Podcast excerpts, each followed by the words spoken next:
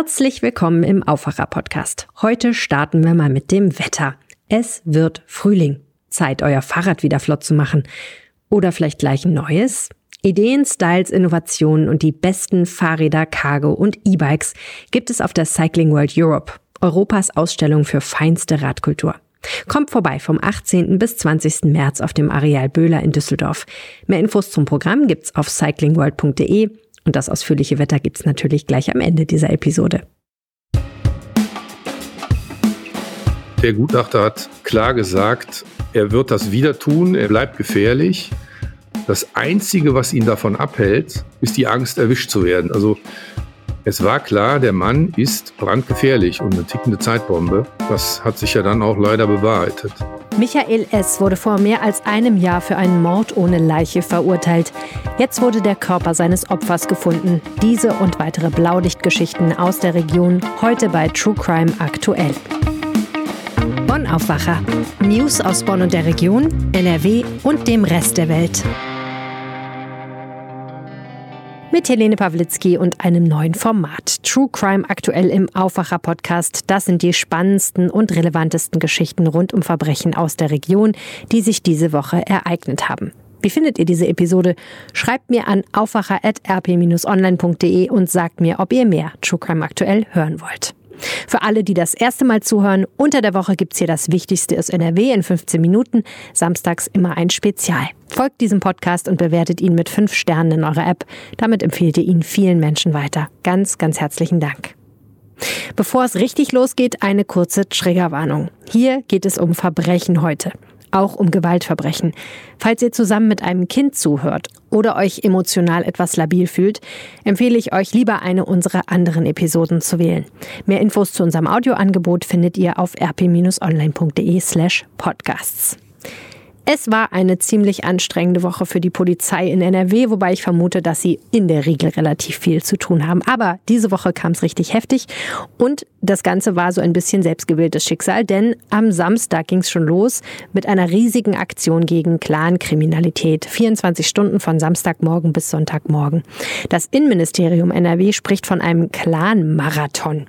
Was heißt das? Das Ganze äh, war einfach eine Reihe von Durchsuchungen und Personenkontrollen im Umfeld krimineller Clans. Und die war wirklich gar nicht klein. Äh, ungefähr 160 Objekte wurden untersucht zum Beispiel Shisha-Bars, Spielhallen, Wettbüros und Barbershops und die wurden teilweise richtig auf den Kopf gestellt. 18 Menschen wurden verhaftet, 27 vorläufig festgenommen und die Ermittler haben so ein paar Sachen mitgenommen. Zum Beispiel 100.000 Euro Bargeld, 35 illegale Spielgeräte, vier Messer und circa 60 Kilo unversteuerten Tabak. Stichwort Shisha-Bars. Und nur, dass ihr das so ein bisschen einordnen könnt, ein Finanzermittler hat unserer Redaktion gesagt, dass man mit so einem manipulierten Spielautomaten bis zu 10.000 Euro schwarz im Monat verdienen kann. Also wenn die wegfallen, tut das natürlich ziemlich weh. Unser Chefreporter Christian Schwertfeger war dabei bei dieser Razzia. Den Artikel findet ihr auf RP Online und ich verlinke euch den auch nochmal in den Show Notes. Und das war natürlich nicht alles, was die Polizei in NRW diese Woche gemacht hat. Es ging am Mittwoch mit einer großen Razzia weiter in Mönchengladbach, Düsseldorf und im Kreis Viersen. Da ging es um Drogen. Insgesamt wurden 28 Wohnungen und Geschäftsräume durchsucht. Die Polizei hat sechs Männer festgenommen, die nämlich einem Drogenhändlerring angehören sollen. Und gleich wurden auch drei Drogen Drogenplantagen gefunden mit 10.000 Cannabispflanzen. Pikant an der Sache ist noch, dass die Polizei auch gegen einen ihrer eigenen Leute ermittelt. Es handelt sich nämlich um einen 60 Jahre alten Kriminalbeamten. So richtig viele Details sind dazu nicht bekannt. Der Mann arbeitet eigentlich bei der Kreispolizeibehörde Viersen, ist aber jetzt suspendiert. Er soll in Kontakt mit der Tätergruppe gestanden haben und daraus habe sich, so die Polizei, der Anfangsverdacht eines strafrechtlich relevanten Verhaltens ergeben. Was da genau hintersteckt, darüber hält sich die Polizei natürlich bedeckt. Auf jeden Fall wurden sein Arbeitsplatz und seine Wohnung durchsucht. Dann habe ich noch eine Meldung aus dem Innenministerium für euch. Seit Beginn des russischen Angriffs auf die Ukraine haben die Sicherheitsbehörden in NRW 121 Straftaten registriert, die mit dem Krieg in irgendeiner Form zu tun haben. Laut Innenminister Herbert Reul geht es um Taten wie Beleidigungen, Bedrohungen und Sachbeschädigungen, aber auch Volksverhetzung und zwar verübt von durchaus beiden Seiten. Ein paar Beispiele. In Essen und in Düsseldorf gab es Farbschmierereien an der russisch-orthodoxen Kirche. In Düsseldorf wurde ein Auto mit mit ukrainischem Kennzeichen beschädigt und in Gelsenkirchen hat ein russischer Fernfahrer berichtet, dass vier Ukrainer seine Reifen zerstechen wollten. Für besonderes Entsetzen sorgte die mutmaßliche Vergewaltigung einer geflüchteten jungen Frau. Diese Tat soll sich am 6. März auf einem Hotelschiff ereignet haben, das in Düsseldorf am Rheinufer liegt und das die Stadt zur Unterbringung von Flüchtlingen nutzt. Zwei Verdächtige sind seitdem in Untersuchungshaft und mehr Infos findet ihr dazu natürlich auf rponline.de Düsseldorf, aber auch in der aktuellen Folge unseres Düsseldorf Podcasts Rheinpegel. Den findet ihr natürlich auch überall, wo es Podcasts gibt. Im Rheinkreis Neuss wird wegen eines Tötungsdelikts ermittelt. Am Sonntag fanden Verwandte eine 48 Jahre alte Frau leblos in einer Wohnung in Neuss. Eine Ärztin hat dann Verletzungen festgestellt, die den Verdacht nahelegen, dass die Frau tatsächlich umgebracht worden ist. Am Montagnachmittag wurde dann der 47 Jahre alte Ex-Partner der Frau festgenommen. Laut Haftbefehl geht es um Totschlag. Die Polizei geht von einem Beziehungsdelikt aus, das sich wohl zwischen Samstagabend und Sonntagmorgen ereignet haben soll. Mehr Informationen dazu wollte die Staatsanwaltschaft zunächst nicht preisgeben, aber unsere Redaktion bleibt da natürlich dran. Um eine Beziehungstat geht es auch beim nächsten Fall. Wir schauen nach Krefeld. Dort hat die Polizei am Montag eine Leiche in einem Keller entdeckt, eingemauert in einer Wand. Relativ schnell war klar, um wen es sich handelt. Anna S., zum Todeszeitpunkt 35 Jahre alt aus Gelsenkirchen. Und es ist auch klar, wer sie umgebracht hat. Der Mörder sitzt nämlich bereits hinter Gittern. Die Details dieses aufsehenerregenden Falls kennt Jens Voss, Chef der Krefelder Lokalredaktion der Rheinischen Post. Herzlich willkommen im Aufwacher-Podcast. Ja, guten Tag. Ich freue mich auch. Du hast diese Woche berichtet über einen relativ kuriosen Leichenfund. Ja, man hat hier in Krefeld äh, am Montag im Keller eines Hauses eine eingemauerte Frauenleiche gefunden.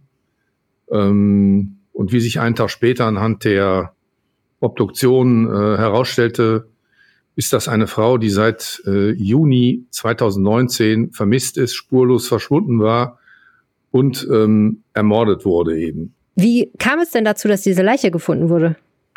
Das würden wir auch gerne wissen. Ähm, das ist eines der Rätsel bei diesem Fall. Ähm, der Mörder ist, wie gesagt, seit 2020 überführt und auch verurteilt im Dezember 2020 ähm, die Leiche war spurlos verschwunden. Sein Haus ist damals gründlich durchsucht worden. Im Keller dieses Hauses, in dem er gewohnt hat, ist die Leiche jetzt gefunden worden. Ähm, und warum die Polizei jetzt, äh, ich sag mal, 15 Monate nach dem Urteil nochmal äh, im Keller gesucht hat, das wissen wir nicht. Das wollten die auch nicht sagen. Da waren die sehr schmallippig. Daraus kann man eigentlich nur schließen, dass die noch weiter ermitteln und die Sache noch nicht richtig ausermittelt ist. Hm. Wer war denn die Frau? Wer ist das Opfer?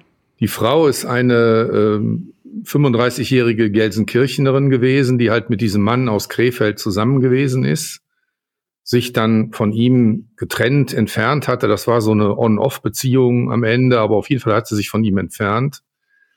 Und er hat sie dann äh, erst, man muss sagen, gestalkt, terrorisiert, verfolgt. Ähm, und irgendwann hat er sie eben nach Krefeld gelockt und dann, äh, das ist jedenfalls, äh, das hat, haben jedenfalls die Ermittlungen ergeben, äh, in seiner Wohnung halt äh, umgebracht. Erstickt wahrscheinlich.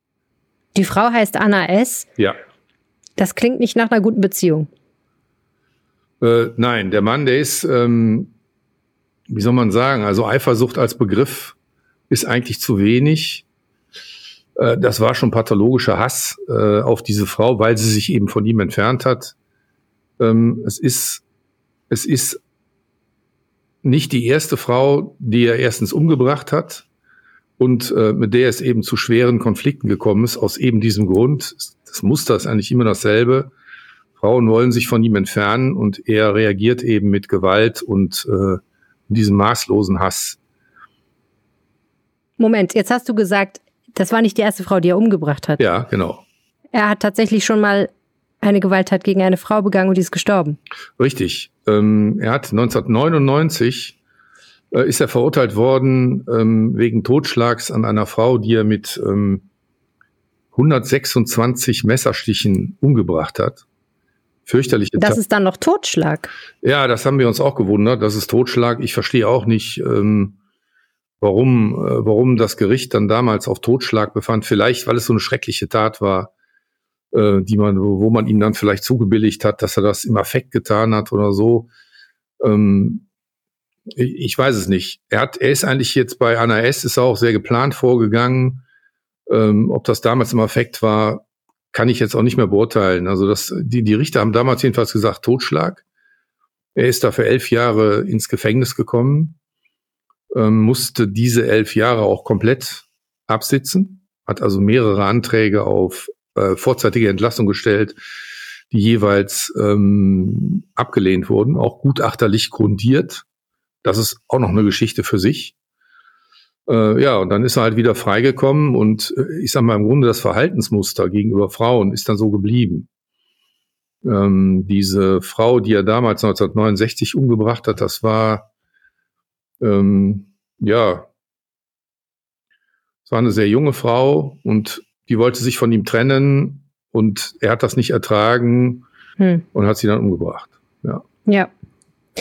Und nun gab es eben einen weiteren Fall einer Tötung und das Ungewöhnliche daran ist ja, dass er verurteilt worden ist, bevor eben die Leiche der ja. Frau gefunden wurde. Wie lief das damals ab? Ähm, der Fall hat Schlagzeilen äh, oder ist in die Schlagzeilen gekommen mit diesem mit dieser Überschrift Mord ohne Leiche. Wie gesagt, der Mord war relativ schnell geklärt aufgrund äh, dieser Videoaufnahmen und anderer Beweise. Wie kommt das überhaupt, dass es davon Videoaufnahmen gab? Ja, er hat, ähm, er hat die Tote offensichtlich ähm, nach dem Mord an ihr gefilmt. Er hat auch gefilmt bestimmte Dinge, die man gar nicht erzählen will. Ähm, hat die Leiche also nochmal im Nachhinein dann oder die tote Frau im Nachhinein nochmal gedemütigt und ähm, ich will ich es nicht erzählen. Das ist eigentlich, mhm. eigentlich ist es zu schlimm. Äh, das hat er gefilmt. Und das hat mhm. man bei ihm äh, auf dem Computer gefunden. Und damit war klar, das war für das Gericht klar, er hat das getan. Er hat diese Frau mhm. umgebracht. Und er ist dann auch zu lebenslanger Haft verurteilt worden mit anschließender Sicherungsverwahrung. Das heißt, er wird nie mehr auf freien Fuß kommen. Äh, aber die Leiche blieb eben spurlos verschwunden. Das war das mhm. Besondere. Ja. Wissen wir aus dem Prozess noch irgendwas anderes über Michael S? Wissen wir etwas über ihn als Person, abgesehen davon, dass er offensichtlich äh, ein großes Problem mit Frauen und Gewalt hat? Äh, nein, da ist nicht, nicht wirklich viel bekannt. Es gibt halt ein paar Gutachteräußerungen. Ähm, die erschütterndste für mich war eigentlich ähm, eine Gutachteräußerung aus dem Jahr 2007 wo er begutachtet wurde, weil er mal wieder einen Antrag auf vorzeitige Entlassung gestellt hat. Und der Gutachter hat klar gesagt, ähm, er wird das wieder tun, er wird, äh, er wird, er bleibt gefährlich. Das einzige, was ihn davon abhält, abhalten würde, abhalten könnte, ist die Angst, erwischt zu werden und wieder einzufahren. So hat er es ausgedrückt. Also es war klar, der Mann ist brandgefährlich und eine tickende Zeitbombe. Ähm, ja, das, äh, das hat sich ja dann auch leider bewahrheitet. Es gab dann, mhm. es gab dann äh, nach der, nach der Freilassung gab es noch einen weiteren Fall, wo er eine, eine weitere Frau fast umgebracht hat. 2014, 2015. Auch, auch da gab es eine Frau, ähm, mit der er zusammen war ähm, und gegen die er dann massive Gewalt angewendet hat. Ähm, sie hat diesen, diesen Angriff überlebt, weil er mittendrin, er hat sie also gefesselt und geschlagen und gequält, äh, weil er plötzlich angefangen hat zu reden und sie hat dann auch geredet und irgendwie hat sie es dann geschafft, ihn dazu zu bringen, sie laufen zu lassen. Ähm, auch dafür ist er verurteilt worden. Die Frau hat ihn angezeigt und er hat immerhin äh, vom Amtsgericht Krefeld zwei Jahre und acht Monate Haft dafür bekommen, für diese Tat.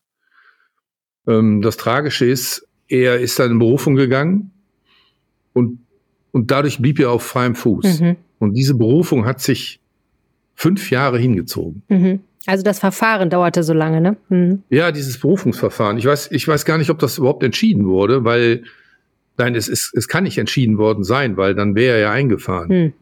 Ähm, also im Grunde nur, weil dieses Berufungsverfahren so lang gedauert hat, sich hingezogen hat, hat er ja 2019 die Möglichkeit, diese Frau umzubringen. Hm. Die nächste ja. Frau dann. Ne? Also es ist schon eine, ist auch eine üble Geschichte über unsere Justiz, die eben zu langsam arbeitet. Ja, Nun ist er verurteilt worden und aus ungeklärten Gründen sind die Ermittler nochmal hingegangen und haben nochmal gesucht. Wir wissen bislang nicht warum. Und das ist auch nicht die einzige ungeklärte Frage in diesem Fall, oder? Ja, sag mal so, also die, die, die Fragen, die Frage, wie die, wie er die Leiche damals versteckt hat. Ähm, ob er sie allein versteckt hat, ob er sie gleich nach dem Mord versteckt hat, ähm, ob er sie möglicherweise erst woanders versteckt hat und dann später vielleicht auch von anderen da untergebracht wurde, eingemauert wurde, das ist alles offen. Denn wie schafft es jemand in einem Haus, ich vermute, da wohnen mehrere Leute oder es gibt Nachbarn, eine Leiche im Keller einzumauern, ohne dabei irgendwie ja. beobachtet oder erwischt zu werden? Ich meine, das Haus äh, gehörte seiner, seiner Mutter.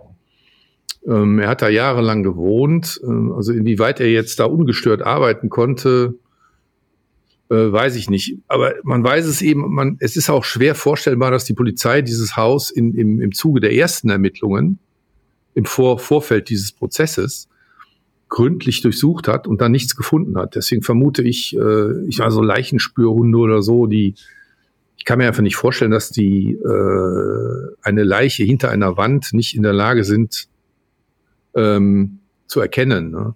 Hm. Ähm, ob er da besondere, besondere Dinge angestellt hat, ähm, das weiß man eben nicht. Die Polizei hält sich, wie gesagt, äh, auffällig zurück. Ich nehme an, da wird eben noch ermittelt. Vielleicht hat er ja Helfer, die, die dann hm. die Leiche erst entsorgt haben, nachdem er bereits in Haft war. Das ist aber alles Spekulation, das weiß man nicht. Man weiß, man weiß, dass er sich im Vorfeld ähm, des Mordes ähm, an Anna S im Internet äh, erkundigt hat, beziehungsweise recherchiert hat, äh, wie man äh, Leichen verschwinden lässt über Leichengeruch und Einmauern. Also er hat versucht, Kenntnis zu erlangen, wie man eine Leiche tatsächlich so versteckt, dass man sie nicht mehr riechen, erkennen, ähm, entdecken kann. Hm. Du bist ja Lokalreporter bei euch, du kennst die Gegend, du kennst die Stadt das muss ja für die Stadt eigentlich nochmal so ein zweiter Schock sein. Der, der Prozess an sich war ja wahrscheinlich schon etwas, worüber viele Leute geredet haben, denn das ist ja auch ohne Leiche ein schlimmer Mord gewesen und dass das dann auch noch eine Verurteilung gibt, ohne dass man überhaupt jemals die Frau, den Körper der Frau wiedergefunden hat, ist ja sehr bemerkenswert. Und jetzt ähm, wird, werden da eigentlich wahrscheinlich wieder so ein bisschen alte Wunden aufgerissen, oder? Reden die Menschen da viel drüber? Ähm, Natürlich wird darüber geredet. Ich habe mit einem Freund geredet, der sagte, meine Güte, ich bin da an diesem Haus äh, regelmäßig vorbeigefahren äh, und äh, da, da ist ein tiefes Erschrecken im Nachhinein, weil ich meine, dieser ganze Vorgang ist eben so bizarr. Ja? Ein mhm. Anwalt hat zu mir gesagt, ich bin schon ein finsterer Mensch. Ähm, so bizarr und so jenseits von, von allem, was man sich vorstellen kann. Ähm, dass das einen natürlich erschüttert, ne, dass das hm. vor der eigenen Haustür passiert ist. Der Prozess ja. selber damals, der war nicht in Krefeld, dieser Mordprozess, sondern in Essen vor dem äh, am Landgericht. Trotzdem haben wir natürlich regelmäßig berichtet. Weil es gab auch Durchsuchungen hier. Äh, man hat vermutet, dass er entweder Sachen von der Frau oder die Frau selber über die Müllverbrennungsanlage ähm, entsorgt hat, vernichtet hat und ähm, aber das hat alles äh, zu nichts geführt. Ne? Bis jetzt, ja. Montag, äh, bei der neuerlichen Durchsuchung des Hauses. Hm. Ihr bleibt dran an der Geschichte. Vielen herzlichen Dank. Ich danke. Tschüss. Auf bald. Das war der Aufwacher am Wochenende, True Crime aktuell. Und zum Schluss dieser Episode noch ein Fall aus der Kategorie Wirklich euer Ernst? In Kerpen sind ein Mann und eine Frau nach einem Streit zur Polizei gefahren. Er am Steuer, sie auf der Motorhaube, beide betrunken. Die beiden arbeiten der Polizei zufolge in einem Kerpener Nachtclub und gerieten dort am frühen Samstagmorgen in einen Streit. Er, 27 Jahre alt, schnappt sich daraufhin ihren Autoschlüssel und fährt mit ihrem Cabrio ein bisschen durch die Gegend, was sie, 20 Jahre alt, bemerkt und daraufhin wie man es so macht, auf die Motorhaube springt. Er soll dann in Schrittgeschwindigkeit die paar Meter bis zur Polizei gefahren sein. Wie sich dort herausstellte, standen beide außerdem noch unter Drogeneinfluss. Weitere Details hat die Polizei bislang nicht mitgeteilt, aber das Ganze wird vermutlich ein Nachspiel haben. Vielleicht hat auch diese Episode ein Nachspiel. Ihr könntet zum Beispiel euren Freunden von ihr erzählen oder sie auf Twitter, Instagram oder Facebook empfehlen. Benutzt dazu einfach den Link podfollow.com slash Aufwacher. Den findet ihr auch in den Shownotes. Mein Name ist Helene Pawlitzki. Vielen Dank fürs Zuhören und bis bald. Mehr Nachrichten aus Bonn und der Region gibt's jederzeit beim Generalanzeiger. Schaut vorbei auf ga.de.